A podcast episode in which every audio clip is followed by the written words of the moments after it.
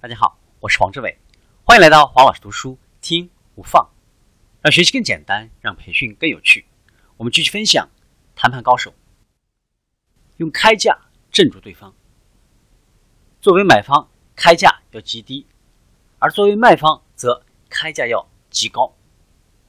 开价接近打算的成交价，那么谈的再好，顶多也只能按照这个价格成交。谈的不好的时候呢？可能就要低于这个价格了。如果是作为卖方，而作为买方的时候呢，那么很可能会高于这个价格。开价低了，对方以为呢你还留有余地，一旦他认定你的价格还能够压低，那么他将会为了自己的最佳利益，眼睛也不眨一下的会跟你继续砍价，逼你呢做出最大的让步。对方既然猜不出你的底价，也不知道你已经是如此的克制了。所以，任凭你说破天，他也不会接受，以为你是在漫天要价。在谈判的时候，开始的立场呢，以强硬为上策，否则将会削弱自己对最终结果的影响。当然了，立场强硬要有站得住脚的理由才行。如果呢，纯属漫天要价，那么震惊策略也难以成功。只要你令人震惊的开价或者。态度强硬的开头能够言之有理，就有极好的机会使它成为谈判的基础。所以，只要你想得出，在谈判开始的时候，就要尽量使自己的立场显得既强硬又无比的理直气壮，把难题丢给对方吧，让他来说服你。为什么不能卖个好价钱？你是一只老鹰还是一只鸭子呢？老鹰在天空中盘旋的时候。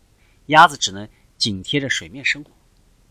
老鹰为了自己的开价感到自豪，很热衷于砍价。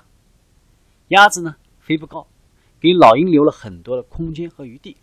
它们不敢叫价，胆小的让人忍无可忍，因为担心老鹰轰走自己。砍价的时候呢，没有几秒钟就躲了起来。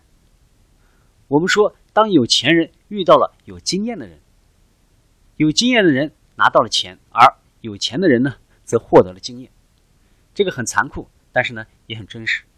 所谓在困境中学习，就是这个道理。还有一个简单的方式，就是作为卖方在谈价的时候呢，不要加上可议价；作为买方，用你的开价镇住对方。成为一只老鹰吧，千万不要当一只画地为牢的鸭子。买方的优势在于，他知道广告成本。也包括在售价当中。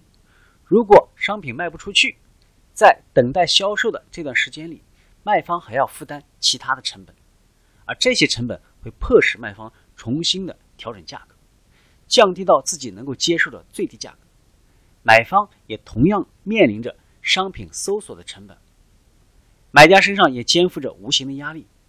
买卖双方都无法了解彼此的真实感受，卖家不知道买家在。找商品的时候有多么的精疲力尽，而买家呢也不知道卖家因为没有人来买感到多么的消极悲观。当然了，除非他告诉你，或者你告诉他，你可以向他问一些问题，比如说买来准备做什么用啊？这件商品是怎么样能够满足他的需求？诸如此类。如果你能够从潜在的买家那里套出这些问题的答案，就可以呢决定。如何来做这笔生意了？